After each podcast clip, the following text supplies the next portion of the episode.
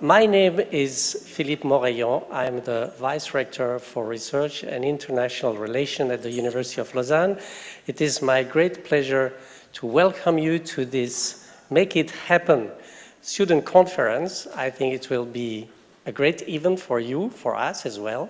Um, and uh, I will introduce this in a few words. I will be your chairman for the first part of the afternoon. Uh, first thing, I would like you to look at these people here. Some you will recognize. Uh, the, two, the two males, the two young men. At, uh, at the top, we'll talk just after. These are Ernest and, and Simon. Uh, there are two other persons that you should really uh, look at because they will be your leaders, your not spiritual, but for anything which is logistics. Maybe I have, can have the next slide. Tu mets juste le prochain. This is Romaine Morard. You can also see her here. she has organized everything in this meeting, not alone, of course, but she will be around all the time.